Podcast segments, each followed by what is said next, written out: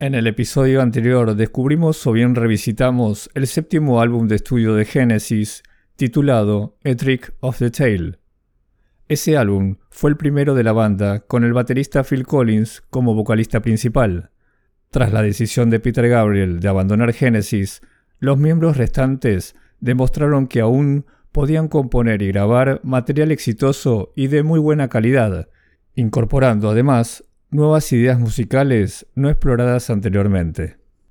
En este episodio disfrutaremos del octavo álbum de estudio de la banda, denominado Wind and Wuthering. Este álbum se caracteriza por tener una atmósfera mucho más sombría y melancólica que su predecesor, y podría considerarse también como el último álbum progresivo de Genesis. Sin dudas, lo que se destaca de esta etapa es que este fue el último álbum de la banda junto al guitarrista Steve Hackett. También repasaremos las canciones del álbum, en las cuales ya se pueden apreciar esas cadencias emotivas tan representativas de Genesis, manteniendo aún grandes momentos progresivos. Este episodio contará además con dos invitados. Uno de ellos fue para mí fuente de inspiración para la creación de este podcast, y es un verdadero honor contar con su grata participación. El otro invitado es un músico argentino que tuvo la oportunidad de vivir una experiencia única referida a Génesis y a este álbum en particular. También habrá dos importantes participaciones que espero y deseo sean de interés para todos ustedes. Dicho esto, les doy formalmente entonces la bienvenida a un nuevo episodio de Génesis Discografía.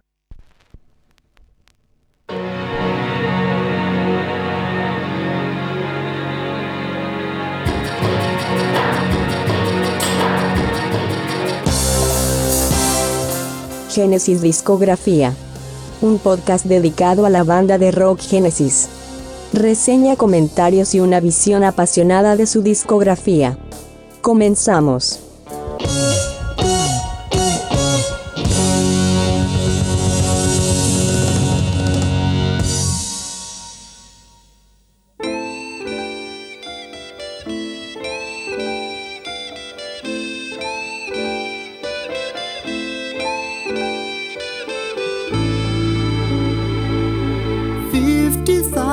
thousand men were sent to do the will of one. His claim was phrased quite simply, though he never voiced it loud. Episodio 8 Wind and Wuthering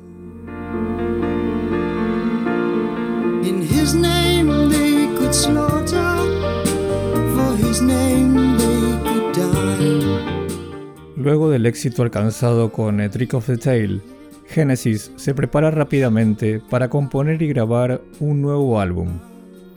Este nuevo material fue ensayado por la banda durante el caluroso verano del año 1976, generándose ya desde esos momentos nuevos descontentos entre los miembros del grupo.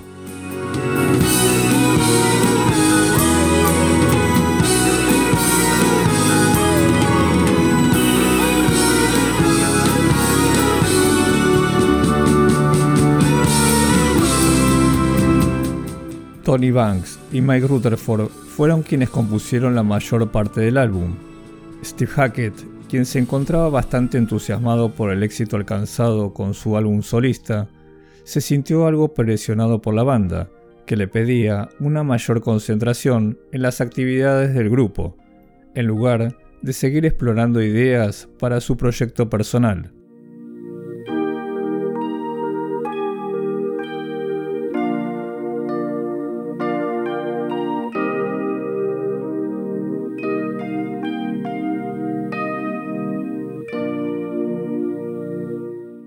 Hackett planteó entonces que debía tener una mayor participación o bien una cuota justa de composición en el nuevo álbum de la banda.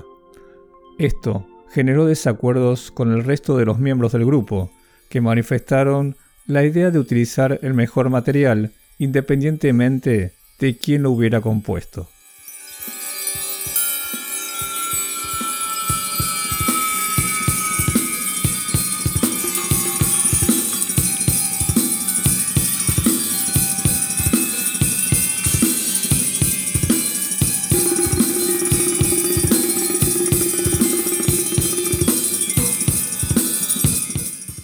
Steve Hackett, algo frustrado ante esta idea, llegó a comentar que su rol como compositor dentro de Genesis se había tornado algo difícil. Todos eran muy buenos componiendo y a él le interesaba seguir desarrollando todo lo referido a la música instrumental. En contraposición, la tendencia del grupo iba hacia canciones más simples, tal vez en busca de una nueva audiencia, quizás algo menos elitista.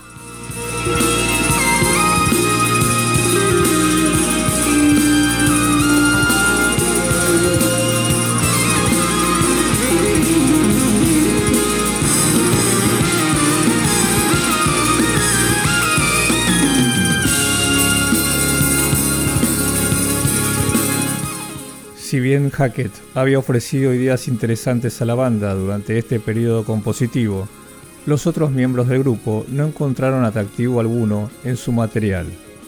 Hackett estaba bastante decepcionado ante la negativa de sus compañeros de incluir en el álbum dos de sus mejores canciones, Please Don't Touch y Hoping Love Will Last, que más tarde aparecerían en su segundo álbum solista.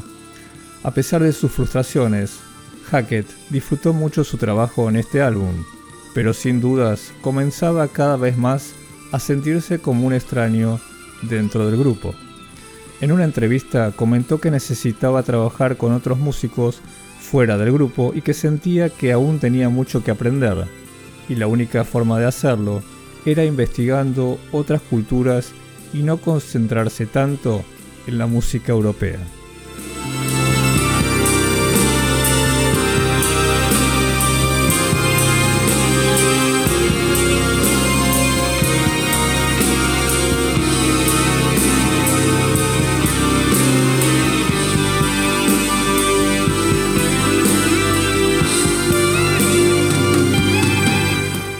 La banda finalmente ingresa a los estudios Relight en la localidad de Hilvarenbeek, Países Bajos, para grabar el álbum en septiembre del año 1976. Tony Banks recuerda que les habían comentado que si grababan fuera del país podían llegar a ahorrarse algo de dinero en materia de impuestos. Fue por eso que decidieron entonces hacerlo en Países Bajos.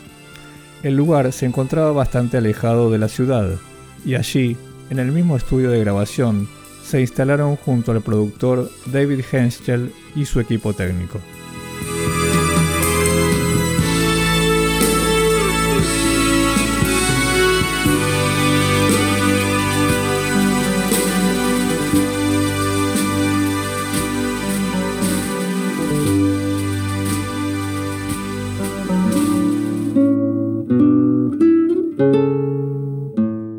Era la primera vez que Genesis grababa fuera del Reino Unido.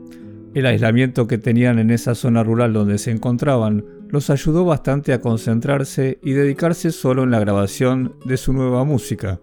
El productor David Henschel recuerda que solían comer en el mismo estudio mientras realizaban las mezclas para así no perder el ritmo de trabajo.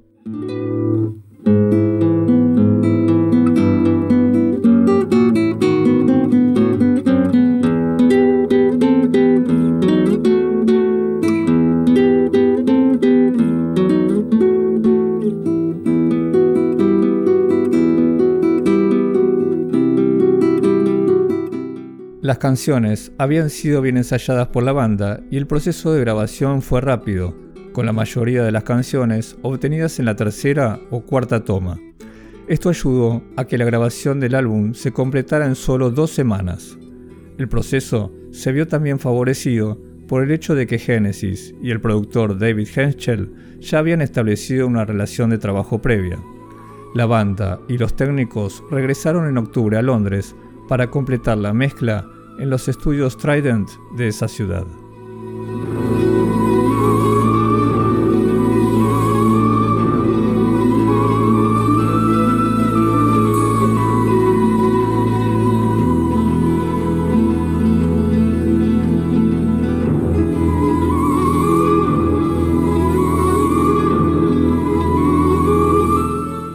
Durante este periodo nace Simon, el hijo de Phil Collins, Collins solo pudo pasar un par de días junto a su esposa y su hijo antes de volver con la banda. Recuerda que esos son los momentos en los que piensas, ¿para qué diablos hago todo esto? Extrañas tanto que debes asumir que esto lo haces para ganarte la vida. Collins no estuvo muy involucrado en la composición de la música de este álbum. Su contribución se limitó a ideas para el tema What Gorilla, que posee algunas características de jazz fusión, y en el coro de la canción Blood on the Rooftops, coescrita con Steve Hackett. Sin embargo, su papel fundamental en Win and Wuthering fue principalmente como arreglador.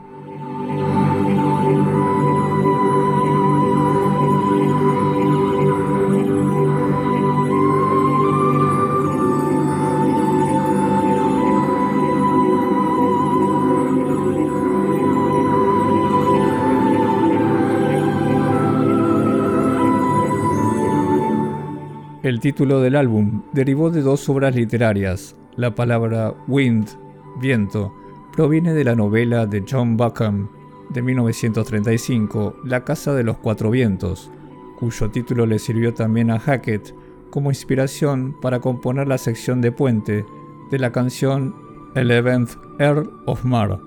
También la palabra viento es una referencia al poema ¿Quién ha visto el viento?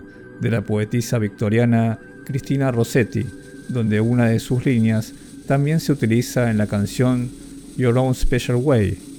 La palabra wuthering, borrasca, alude a la novela Cumbres Borrascosas de Emily Bronte del año 1847, cuyas últimas nueve palabras de la oración final de la obra, Unquiet Slumbers for the Sleepers in That Quiet Earth, se utilizan como título para las dos secciones instrumentales que preceden a la canción Afterglow.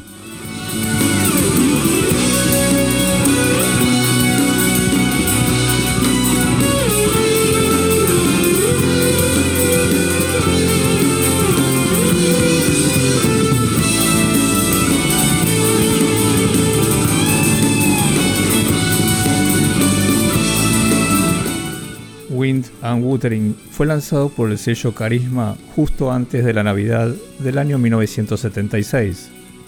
El álbum se ubicó en el puesto número 7 en el Reino Unido y en el número 26 en los Estados Unidos de América, y contrariamente a la opinión popular, fue muy bien recibido por la crítica especializada. La revista Sounds, por ejemplo, señaló que Genesis hace que Yes sea redundante al igual que Pink Floyd. La prestigiosa publicación Melody Maker también destacó que el rock todavía puede tener algún vestigio de orgullo en sí mismo, cuando músicos como estos todavía continúan trabajando de esta manera, sin verse afectados por la búsqueda clamorosa de ciertas trivialidades.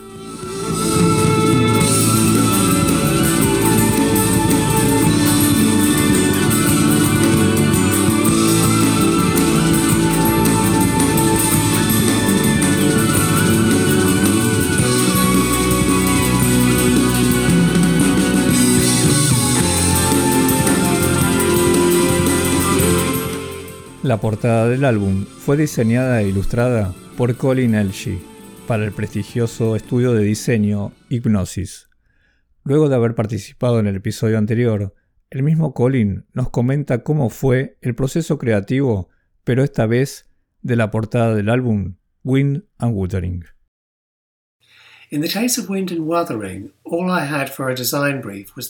En el caso de Wind and Wuthering, todo lo que tenía como información para el diseño era el título del álbum. No había letra ni música para escuchar, y la banda nos dio nuevamente libertad para crear el diseño. La idea surgió bastante rápido cuando pensé en la novela Cumbre Borrascosas de Emily Bronte, por la similitud del título. Me gustó la idea de la ambientación sobre una estepa dándole una sensación desolada y solitaria. Quería crearla como una pintura de acuarela para darle esa sensación atmosférica. La idea de la portada con los pájaros volando, revelando las ramas desnudas del árbol, la tomé prestada de una película que vi en la televisión que se llama The Warlord, protagonizada por Charlton Heston y está ambientada en la Francia medieval. La escena de la película no se parece nada a mi diseño, pero fue de donde provino la inspiración. Con el arte de Winnan Wuthering quería retratar un lugar que evocara la novela de Bronte, ambientada en un paisaje salvaje y desolado, pero a la vez hermoso y misterioso al mismo tiempo. Además, quería evocar lo borrascoso del título, ya que muestra un lugar ventoso. Lo pinté con acuarela porque sentí que lograría una sensación más atmosférica con esa técnica.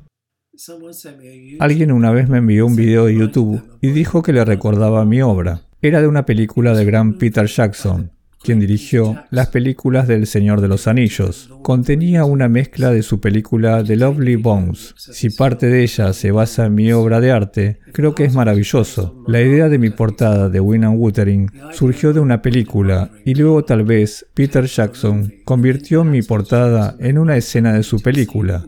La idea cierra el círculo. ¿No sería eso fantástico?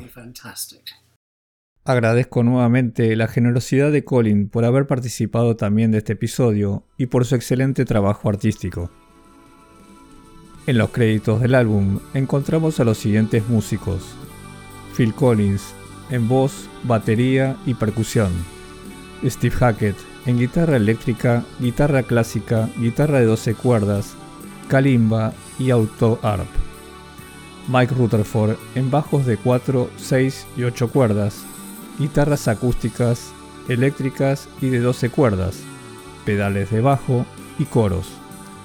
Tony Banks en piano de cola Steinway, sintetizador ARP 2600, sintetizador ARP Pro Soloist, órgano Hammond, Melotron, sintetizador de cuerdas Roland RS202, piano eléctrico Fender Rose, guitarra de 12 cuerdas y coros.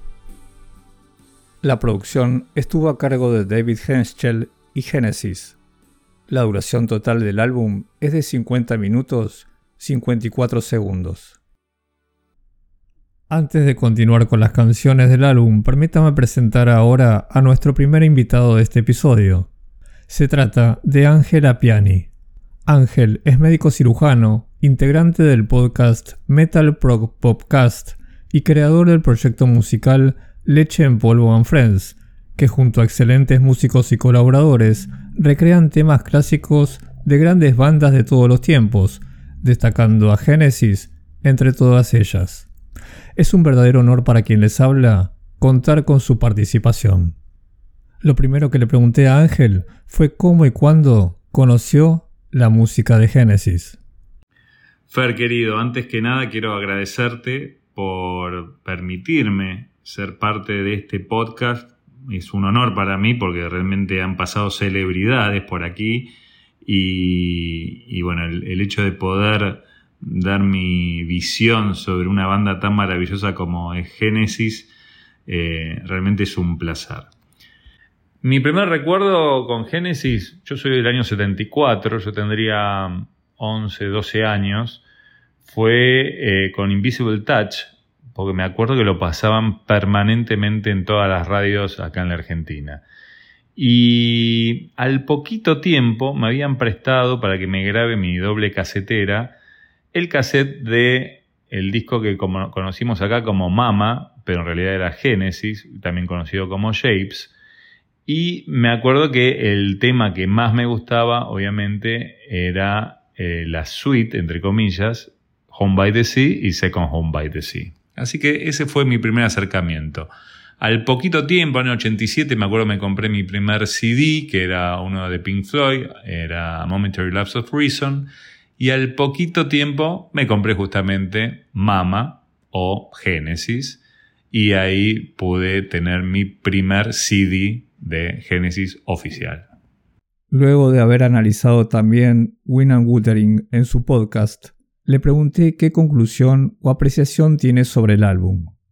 Recuerdo perfectamente la primera vez que escuché Wind and Wuthering porque fue de un impacto eh, enorme para mí, porque yo venía de escuchar el Génesis popero de, de Mama y de Invisible Touch, que creo que la mayoría entramos por ahí, eh, y al poquito tiempo tenía el VHS, me había comprado el VHS de, Mama Tour, donde la parte que yo más escuchaba era el medley, es decir, la, interpretación de las canciones más viejas de la época de los 70, que yo no sabía que existía. Ni sabía que, estaba Peter Gabriel antes que, que Phil Collins en la voz. Y me acuerdo perfectamente que decía eh, qué canción comprendía ese popurrí.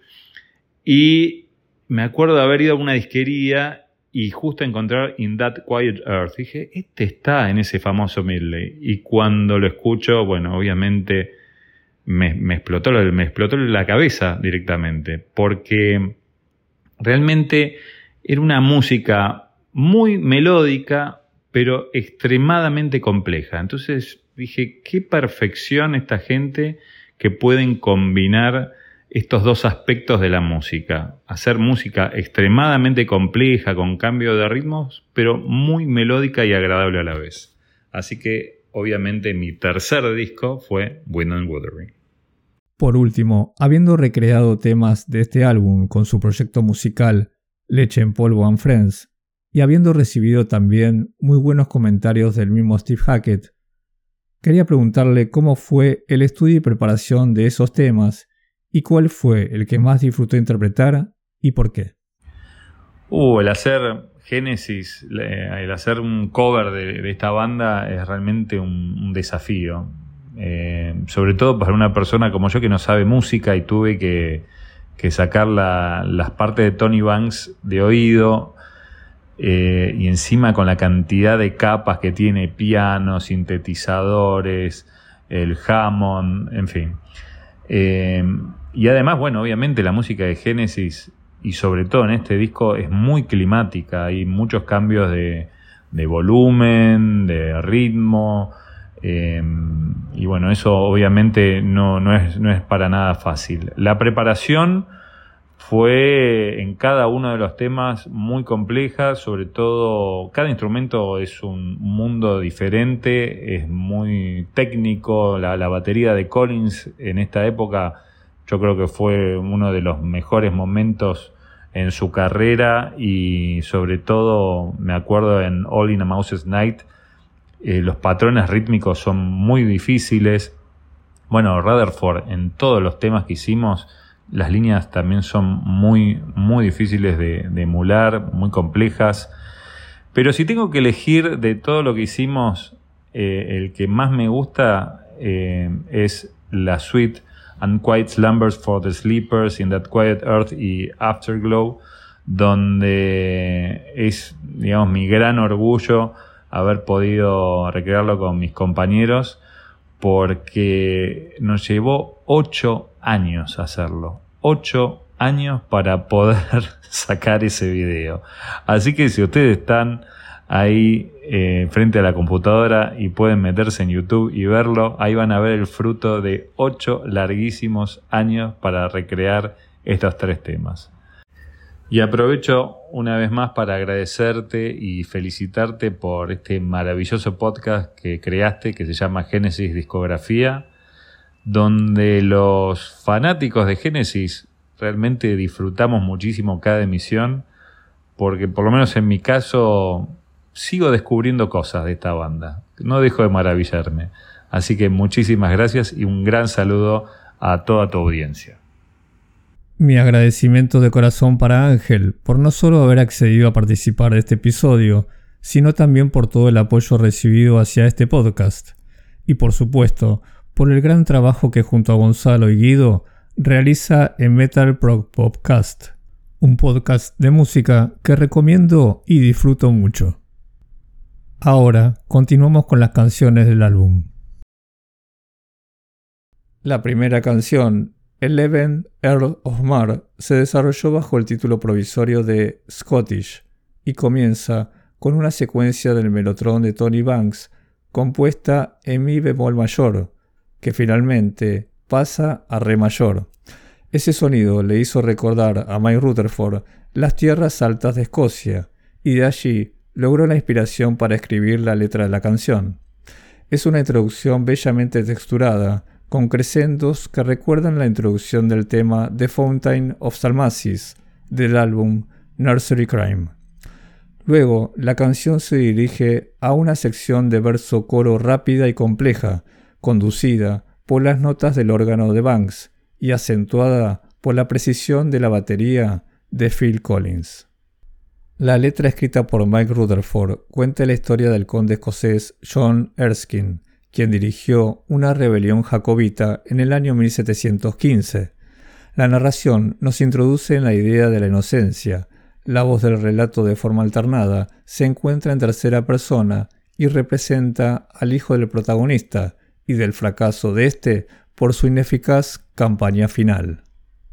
La primera línea de la canción se tomó del prólogo del libro de Dorothy Kathleen Broster, The Flight of the Heron, del año 1925. El sol había salido por un par de horas.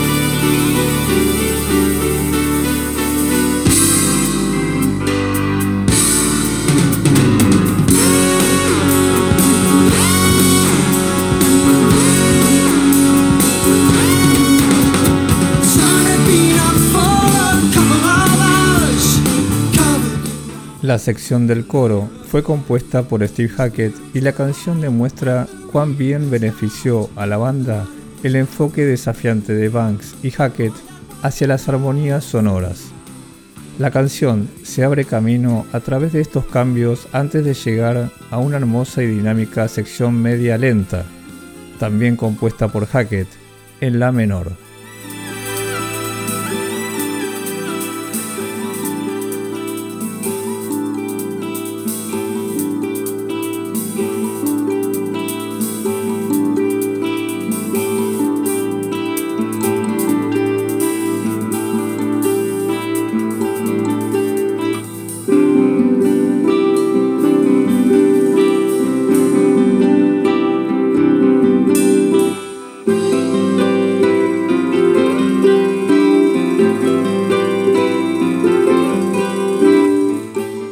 Esta sección, interpretada por el guitarrista con una calimba y con guitarra clásica, originalmente había sido pensada como una canción independiente que llevaría el nombre de The House of the Four Winds. Esta sección alcanza un clímax dramático con las armonías vocales de múltiples capas de Collins sobre el riff repetido y ordenado de Hackett y los estruendosos pedales de bajo de Mike Rutherford, retornando luego al ritmo original de la canción.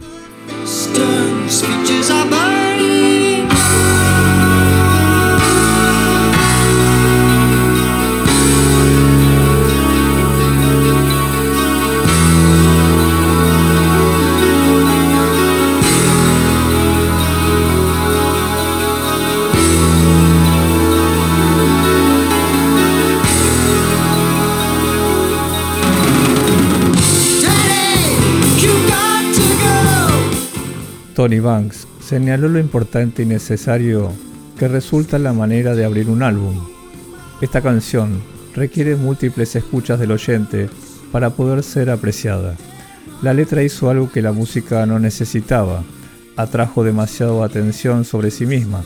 Los comentarios de Banks tienen sentido hasta cierto punto, ya que la canción demuestra las fortalezas de la banda en la creación de dinámicas musicales, pero el cuento lírico aquí encaja bien con la música.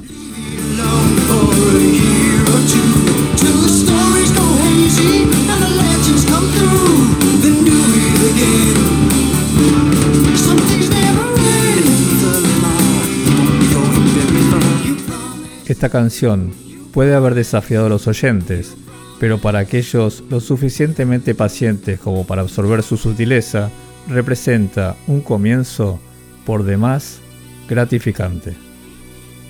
La letra de la canción concluye con la sugerencia y resignación de esperar hasta que todo el mundo se olvide para luego volver a empezar.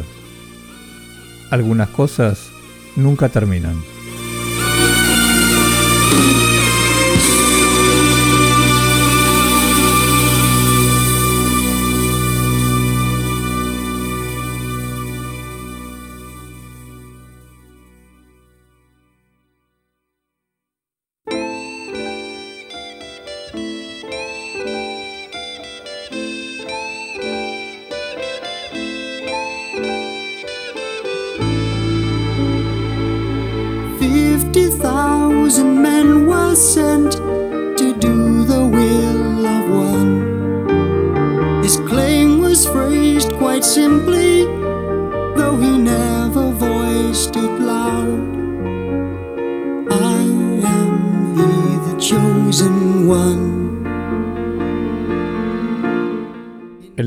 Tema del álbum, One for the Vine, fue perfeccionado meticulosamente por Tony Banks durante varios meses entre el lanzamiento de Trick of the Tail y este álbum.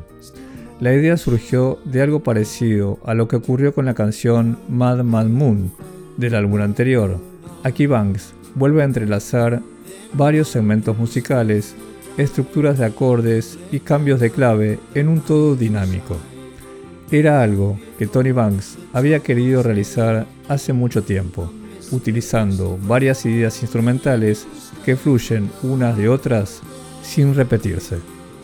Banks realizó una demostración de la canción ante la banda, cantando la melodía él mismo. Su obstinada persistencia y la canción en sí misma persuadieron a los demás integrantes para ensayarla y grabarla. En el estudio, Banks y Collins crearon la pista de acompañamiento básica en un piano de cola Steinway. Luego la batería y toda la banda agregaron sus partes adicionales. Banks sintió que esta forma de grabar no permitió ensayar bien la canción y pensó que sin dudas mejoraría una vez tocada en vivo. Sin embargo, este método le permitió experimentar más con el melotron y su arsenal de sintetizadores para crear las texturas orquestales que le dan a la canción ese carácter tan especial. Steve Hackett también agrega algunas partes de guitarra poco trabajadas que se suman a la canción sin distraer la atención de las melodías principales de Tony Banks.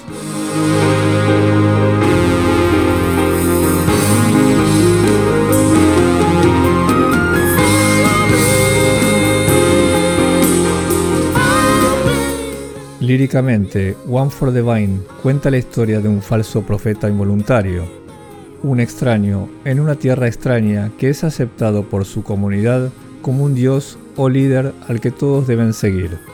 La historia posee una naturaleza cíclica donde todo vuelve a empezar. Este relato es narrado musicalmente a través de una hermosa melodía guiada por el piano de Tony Banks, quien se inspiró para escribir esta canción en la novela Phoenix in Obsidian del año 1970 del escritor Michael Moorcock. Dedico esta sección en particular a Gonzalo, integrante del podcast Metal Prog Popcast, que elige One for the Vine como su canción favorita de toda la discografía de Genesis. Caminó solo hacia un valle. Allí habló con el agua y luego con la vid.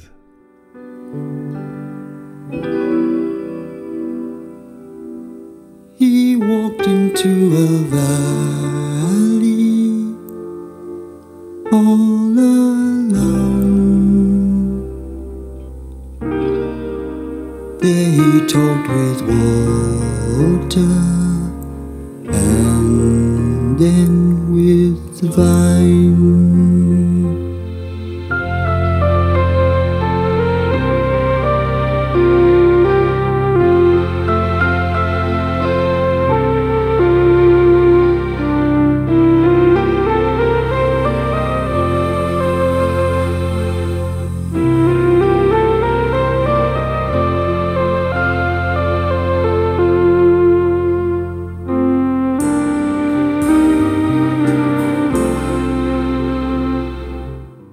La sección media instrumental más rápida le da a la canción un cambio de ritmo contrastante, enfatizando la tendencia de Banks a complacer su amor por los armónicos. Tony Banks comparó la sección final con una marcha triunfal, ya que revela la ironía de que la figura del protagonista de hecho fue concebida como la de un líder religioso.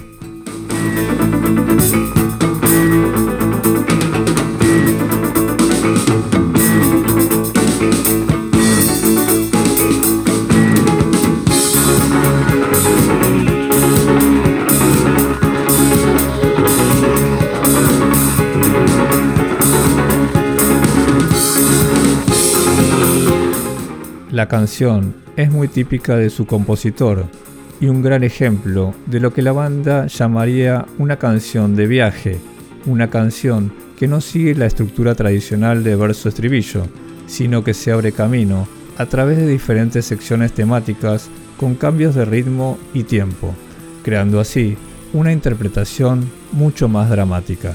La riqueza tonal, las variaciones y la narrativa son transportadas con una dinámica que nos invita a escucharla infinitas veces. Esta canción sin duda representa a Genesis en su nivel más alto.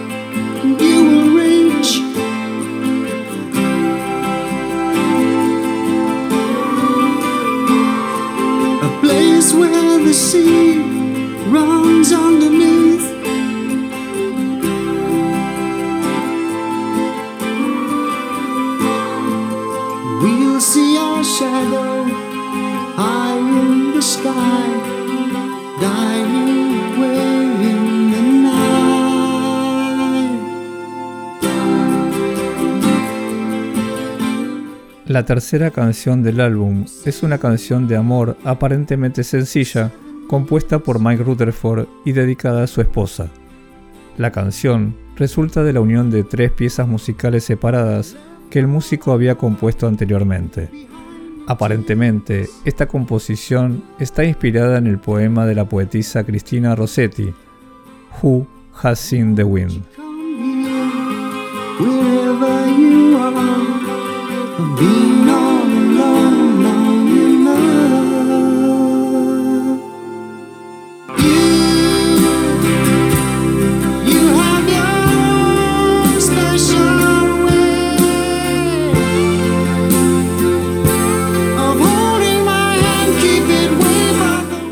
Your Own Special Way posee una apertura y una estrofa acústica encantadora, compuesta en 3x4 y basada en la guitarra de 12 cuerdas de Mike Rutherford, afinada de una manera muy especial y acompañada por un estilo algo country en las líneas de guitarra de Steve Hackett. La sección instrumental en la mitad de la canción es dirigida por Tony Banks, empleando un sonido delicado similar a una caja de música a través de su piano eléctrico, dibujando melodías sin rumbo y quitando quizás algo de impulso a la canción.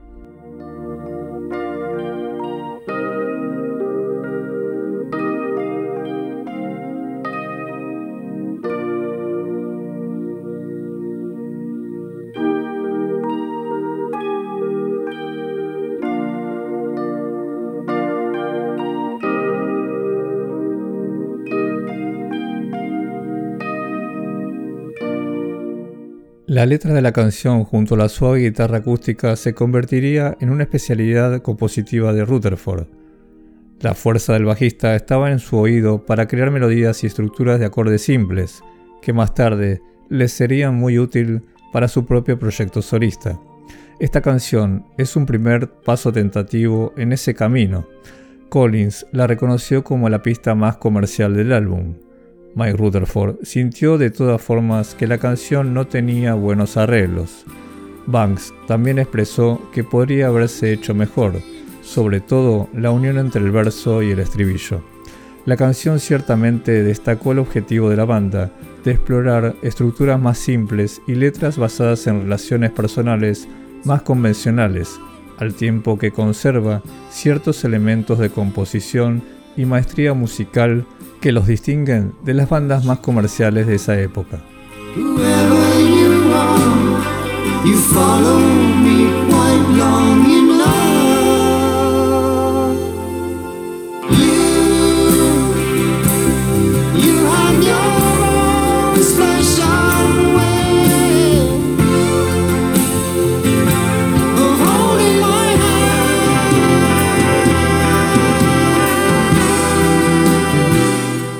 El éxito limitado de la canción tras su lanzamiento como sencillo sugirió que aún no habían logrado el objetivo buscado y los llevaría a la decisión de ajustar aún ciertos aspectos compositivos durante los próximos álbumes.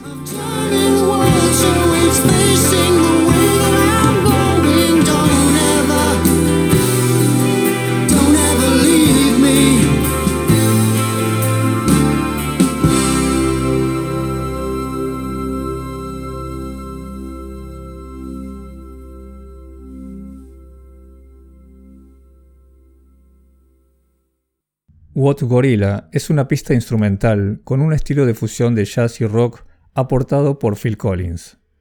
Aquí Tony Banks adapta algunos sonidos de la canción One for the Vine, mientras Collins va añadiendo algunas fantasías rítmicas con su batería. La pieza abre con algunas campanas tubulares ejecutadas delicadamente por Phil Collins para dar la sensación de un replique creado por el viento.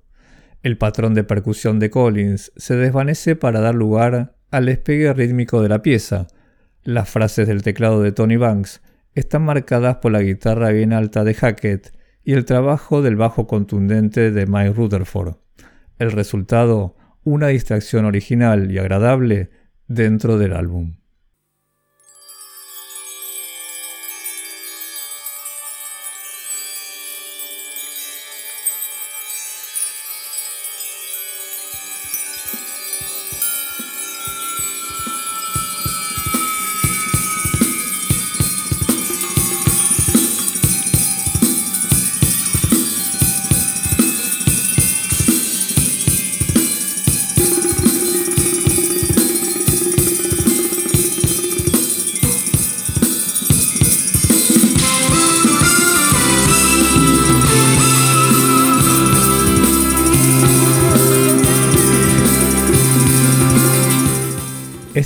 Instrumental corto se mantiene a un ritmo decente antes de desvanecerse en las mismas campanas brillantes que Collins utilizó al principio.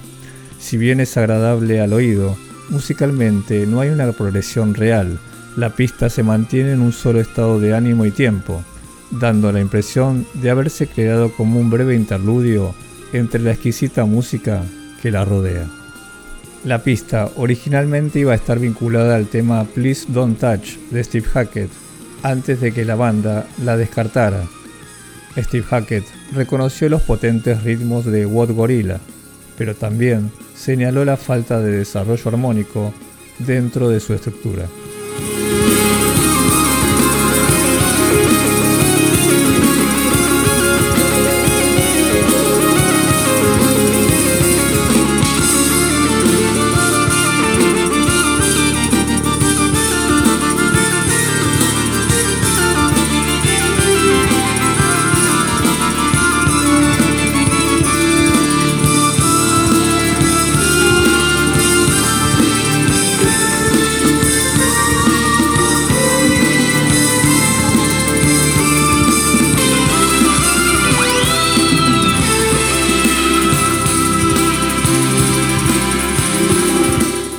Es entendible que esta fue una de las pistas favoritas de Collins, lo que le permitió la libertad de expresar en ella sus ideas musicales.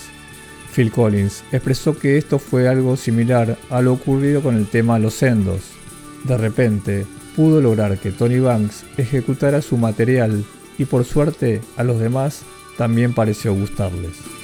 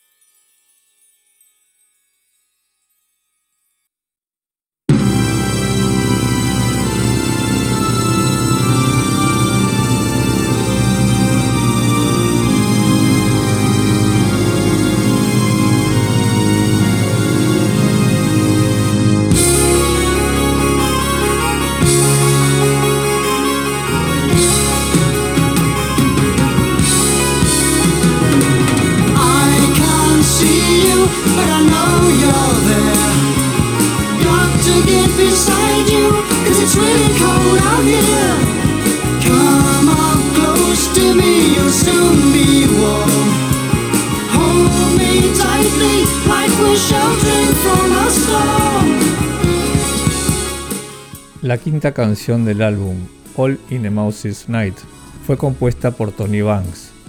Este cuento musical que trata sobre gatos y ratones es una de esas canciones que Phil Collins destaca cuando se refiere a que las letras de Genesis se leen mejor de lo que se cantan.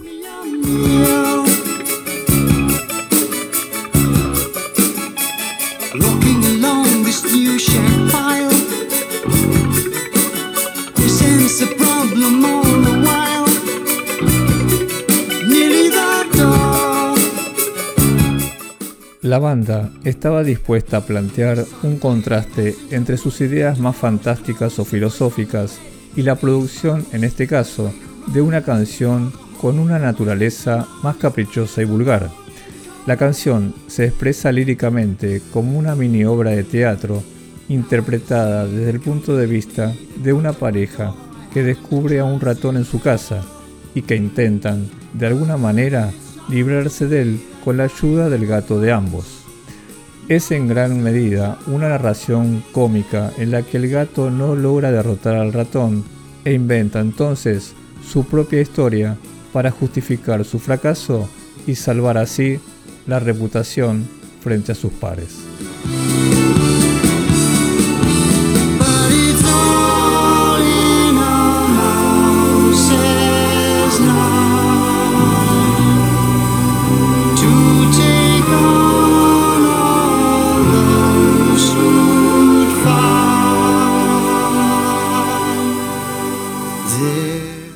Musicalmente, la canción se desarrolla muy bien a través de la gran gama de sintetizadores de Tony Banks, que crean un amplio paisaje sonoro y algunas transiciones de acordes encantadoras, junto al soberbio bajo de Mike Rutherford, que marca e impulsa la melodía. Las líneas de teclado transmiten muy bien la secuencia de la persecución del gato y el ratón. Los efectos de la guitarra eléctrica de Hackett también son dignos de destacar y su solo en la sección instrumental demuestra sus habilidades para trabajar y aprovechar las alternancias armónicas de Tony Banks.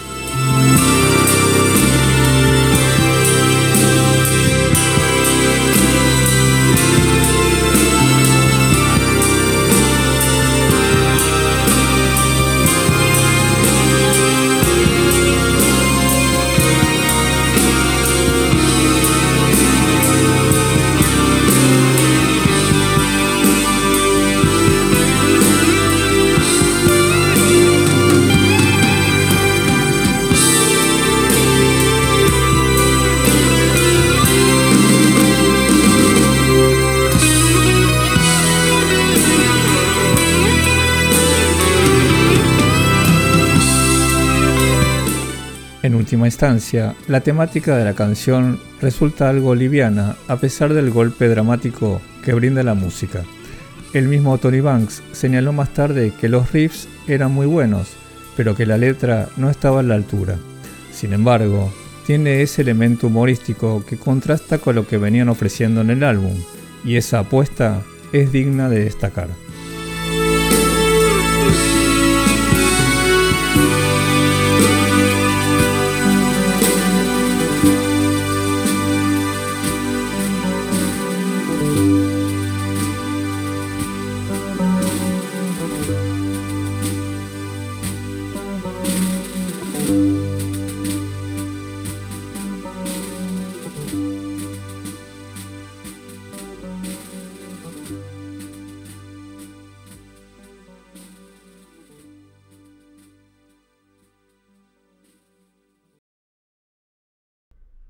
La sexta canción del álbum, Blood on the Rooftops, es una de las canciones más subestimadas de Genesis, probablemente debido a que la banda nunca la interpretó en vivo. La canción ha acumulado un mayor reconocimiento a lo largo de los años y la propia banda ha llegado a apreciarla aún mucho más.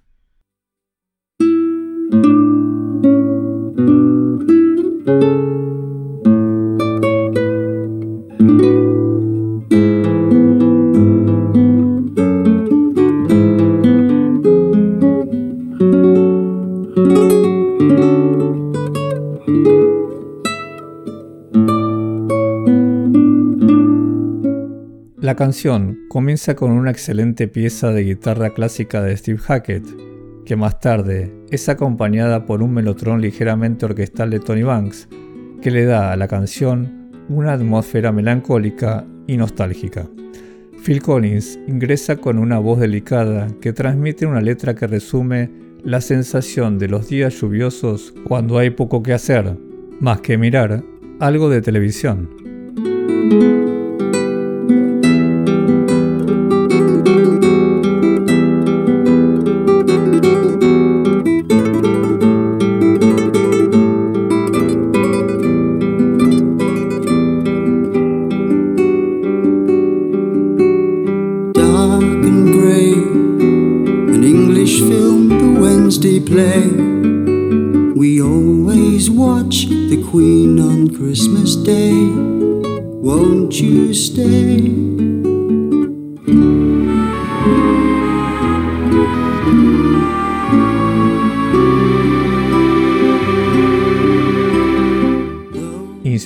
En las melodías del músico Jimmy Webb, esta delicada pieza satiriza la obsesión de la sociedad por la televisión y para ello recurre a unas cuantas referencias a los programas televisivos de esa época.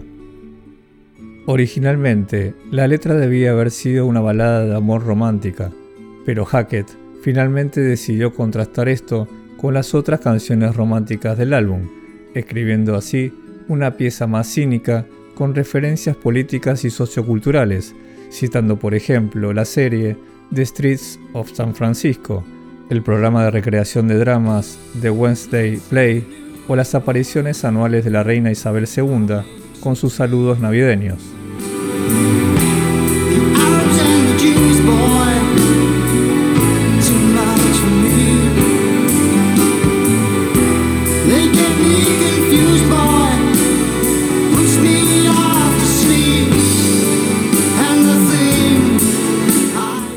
Musicalmente, la canción es simple en estructura y exuberante en el paisaje sonoro. La canción se divide en los versos escritos por Hackett y en un hermoso coro escrito por Collins, quien además fue quien aportó el título de la canción.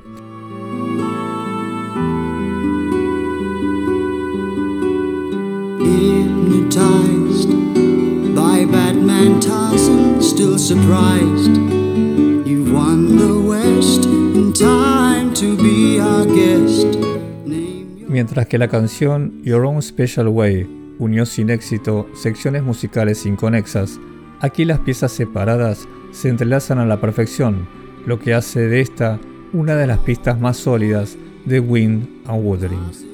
La sensación sinfónica del arreglo es generada por la imaginación de Tony Banks a través del melotron y del piano de Cola Steinway, que elevaron así el nivel de la canción.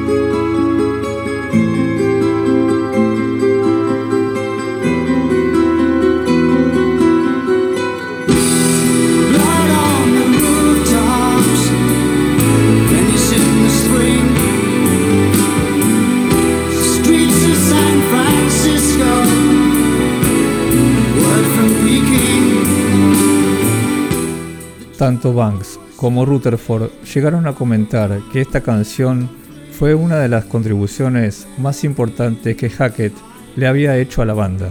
Si bien la banda nunca interpretó la canción en vivo, la misma fue considerada para ser incluida en la gira del año 2007.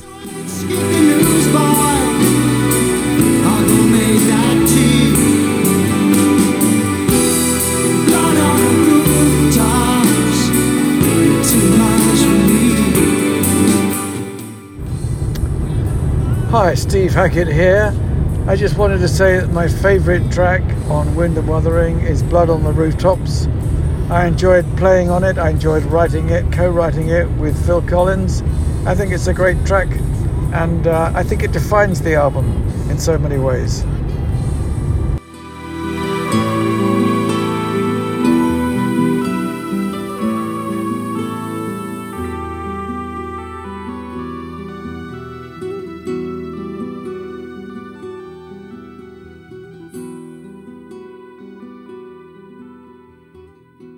Un agradecimiento muy grande a Steve por participar una vez más de este podcast.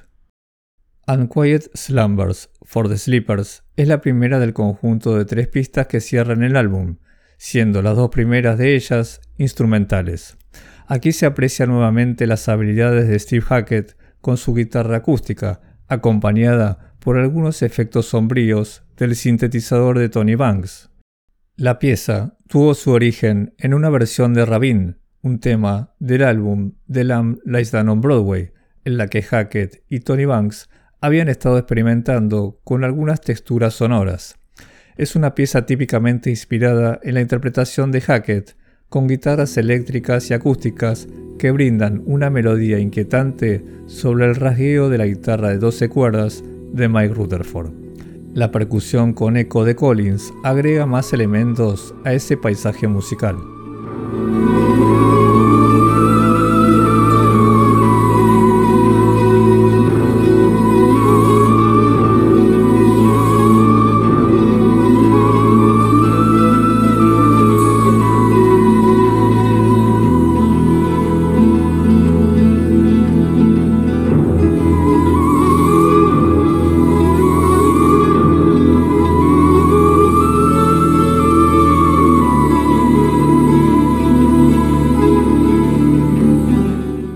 Originalmente, la pista iba a estar unida con la siguiente, In That Quiet Earth, formando así una sola composición acreditada por toda la banda, pero los miembros del grupo notaron la frustración de Hackett de no poder sumar un mayor trabajo compositivo, y fue entonces que se tomó la decisión de dividir la música en dos pistas distintas y darle al guitarrista un crédito adicional dentro del álbum.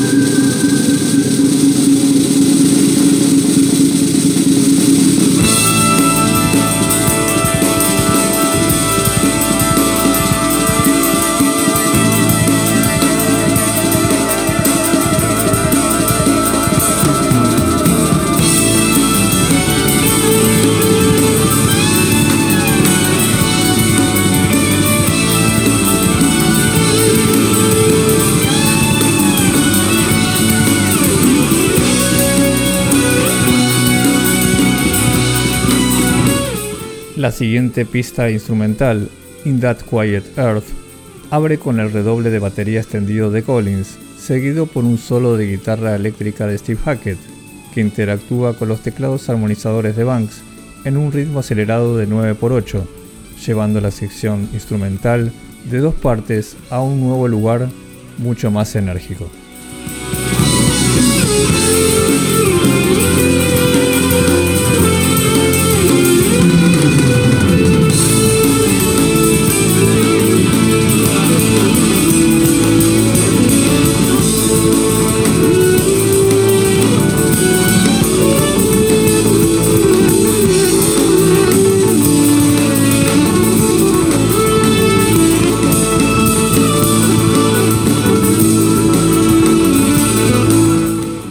Guitarra de Steve Hackett se eleva sobre la batería de Collins mientras ésta acompaña el ritmo antes de que la música cambie de tiempo, volviendo a un compás recto de 4x4 con un marcado ritmo de fondo a medida que cambia de tono, de la mayor a mi mayor.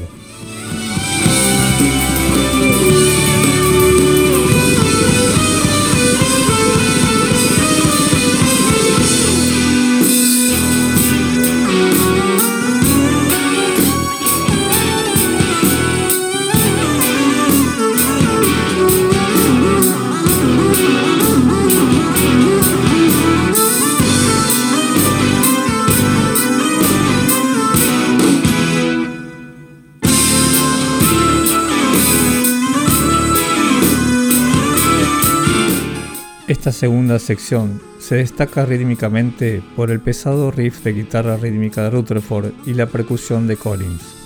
Esto sienta las bases para que Tony Banks aporte uno de sus característicos solos de teclado, demostrando de esta manera las fortalezas musicales de la banda.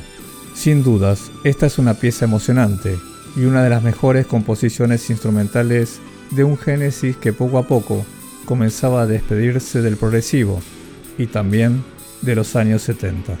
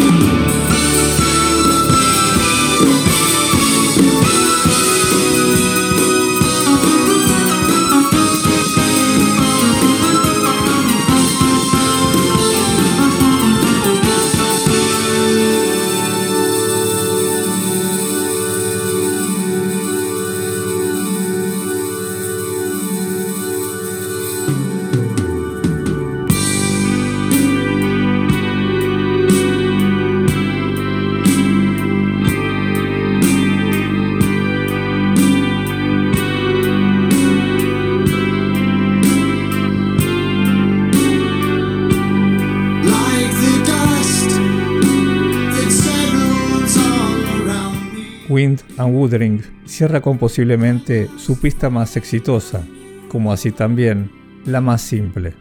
Afterglow está estructurada en torno a un verso y un coro que aumentan en intensidad a medida que avanzan. Tory Banks escribió esta canción muy rápidamente. Phil Collins ofrece una voz potente. Su rango se adapta muy bien al ascenso de la canción y a su creciente intensidad. Él es quien también agrega sus propias armonías de segundas voces. Fue Steve Hackett quien sugirió los bucles de armonía vocal cuando tuvieron un problema con la máquina de cintas que llevó al productor David Henschel a buscar otras opciones.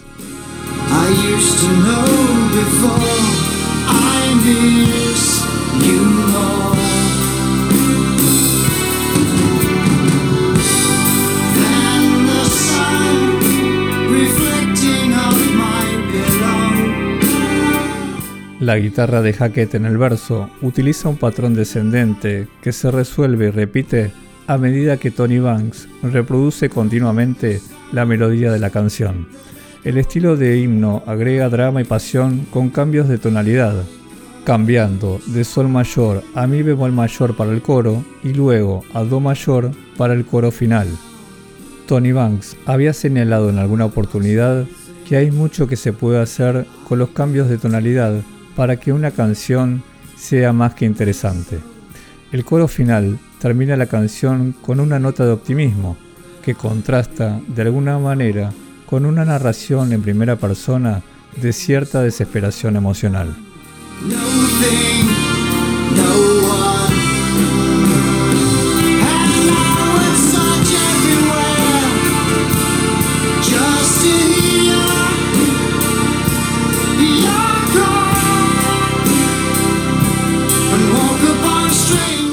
El bucle instrumental sirve para agregar un final al drama emocional y demuestra cómo el oído musical de Collins ayudó a resaltar las frases armónicas de Tony Banks a través del uso inteligente de su batería.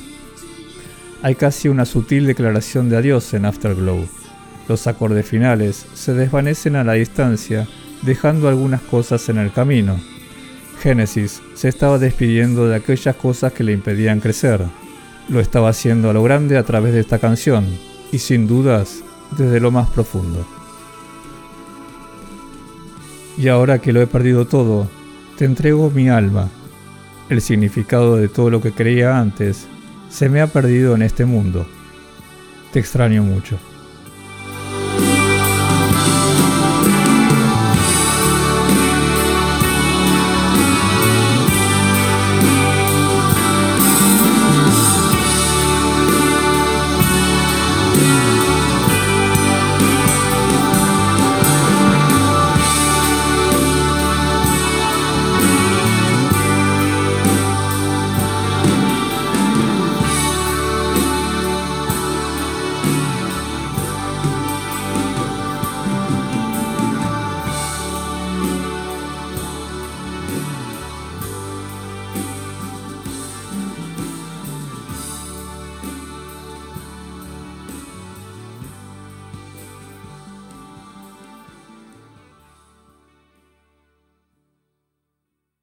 Continuamos ahora con el cierre de este episodio y un invitado muy especial.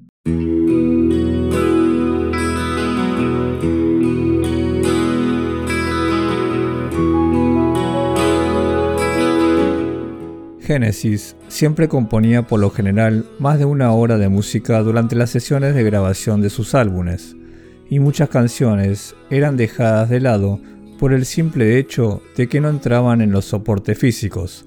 En esa época se utilizaba el disco vinilo o LP como medio de distribución, el cual solamente podía incluir alrededor de unos 45 minutos de música.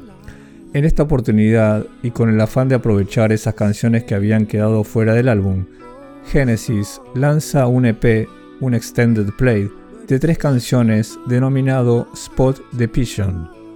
Es aquí cuando Genesis comienza a alejarse de sus raíces progresivas y a tomar un sonido más pop que caracterizaría a sus próximos trabajos. Wind and Wuthering encuentra a Genesis consolidando los triunfos de Trick of the Tail sin igualar la variedad y la calidad compositiva de ese disco. Dicho esto, hay momentos en el álbum en los que la banda captura estados de ánimo poderosamente dramáticos y emocionantes. Musicalmente es muy sobrio y a menudo tiene un sonido orquestal clásico, con un Tony Banks familiarizándose cada vez más con las posibilidades que brindan sus sintetizadores. La destreza de Steve Hackett con la guitarra acústica también sobresalió en este álbum, brindando de esta manera una interpretación encantadora. El guitarrista señaló que el álbum tiene un espectro sonoro más amplio y una composición muy variada.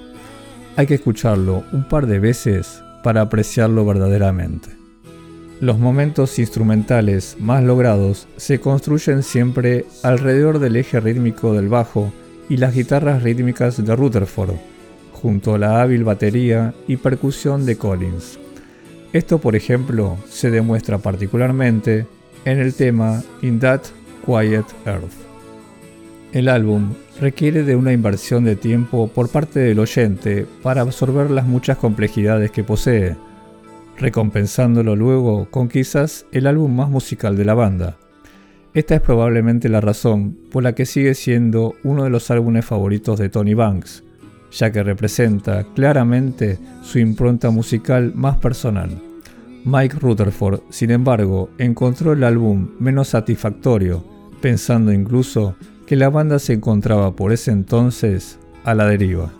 Genesis volvió a las giras en enero del año 1977 para promocionar su nuevo álbum. El baterista Bill Bradford no pudo continuar debido a que ya había formado su propia banda, UK, junto al músico John Wetton. Genesis recurrió entonces a Chester Thompson como su reemplazo.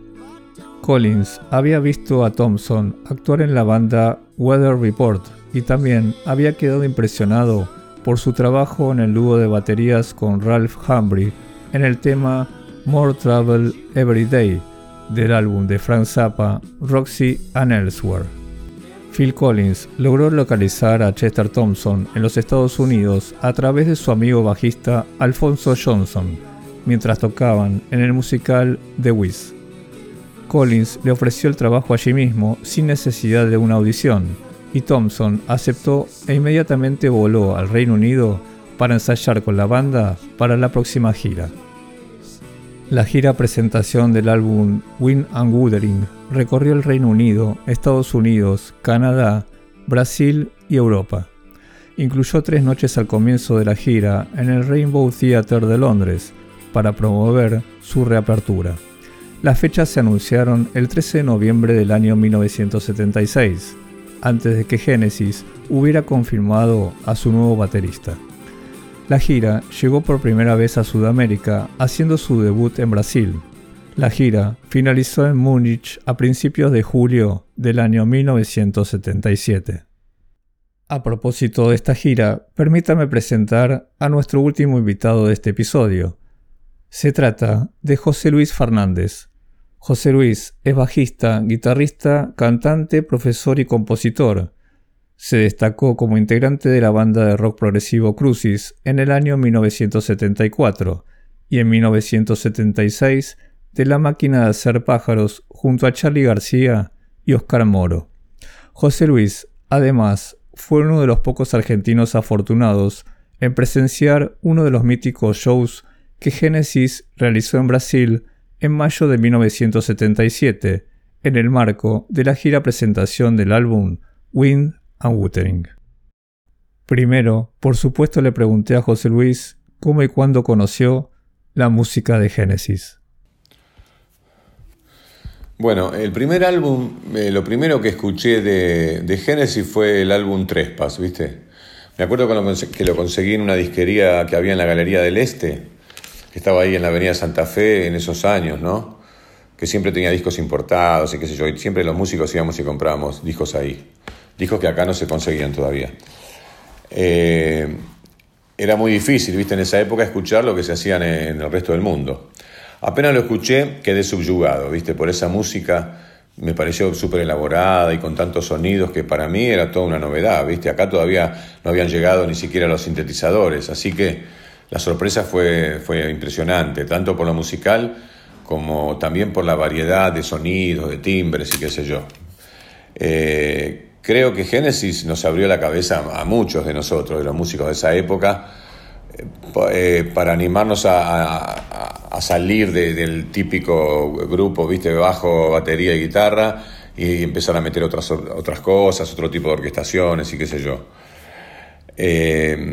Bueno, después llegaron todos los otros discos de Genesis alucinantes, Nursery Crime, Foxtrot, The Lamb, y ya, ya cuando salió Selling England by the Pound, dije, bueno, esto, este grupo es lo más, y ahí ya me hice, me hice adicto a su música por mucho tiempo. Finalmente, le pedí que nos cuente brevemente cómo fue la experiencia de ver a Genesis en vivo por primera vez, y en esa ocasión tan especial. Bueno, yo a Genesis los vi cuando yo estaba tocando en la máquina, ¿no? Eh, y nuestro productor, que en ese entonces era Oscar López, eh, que quería traer a Genesis a la Argentina.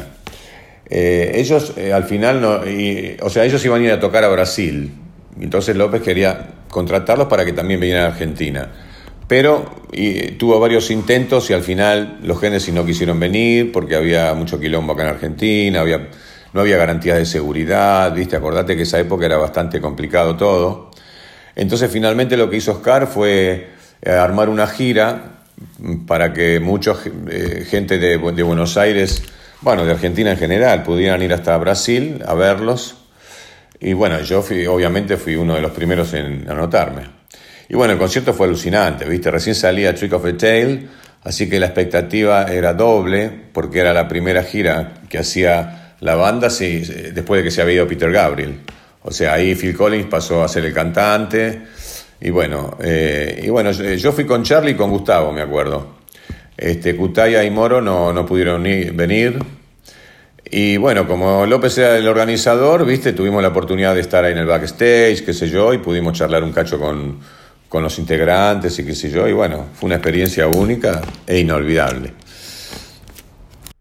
Un agradecimiento muy grande a José Luis por su generosidad y por recrear para este podcast tan valioso testimonio. A partir de esta gira tan importante, se creó un álbum en vivo denominado Second South, con los shows grabados en el Palais des Sports de París entre el 11 y el 14 de junio del año 1977. También se incluyó una grabación del año anterior con el baterista Bill Bruford.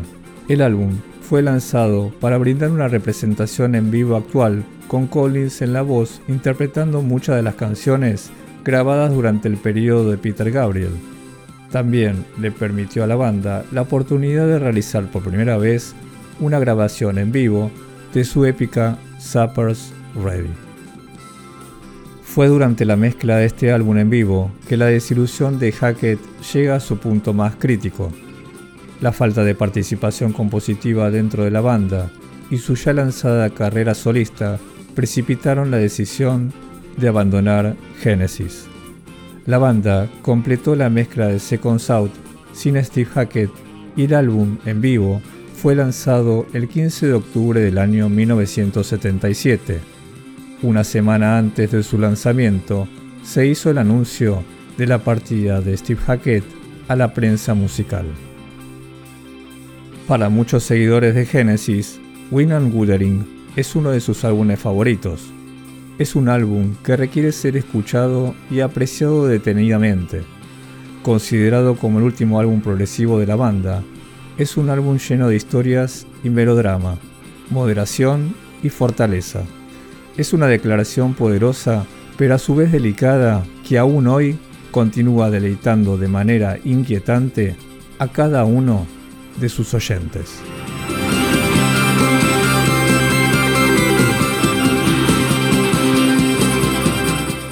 Luego de haber disfrutado juntos de este gran álbum, les envío mi agradecimiento como siempre por haberme escuchado y los espero muy pronto en un nuevo episodio de Génesis Discografía. Hasta la próxima.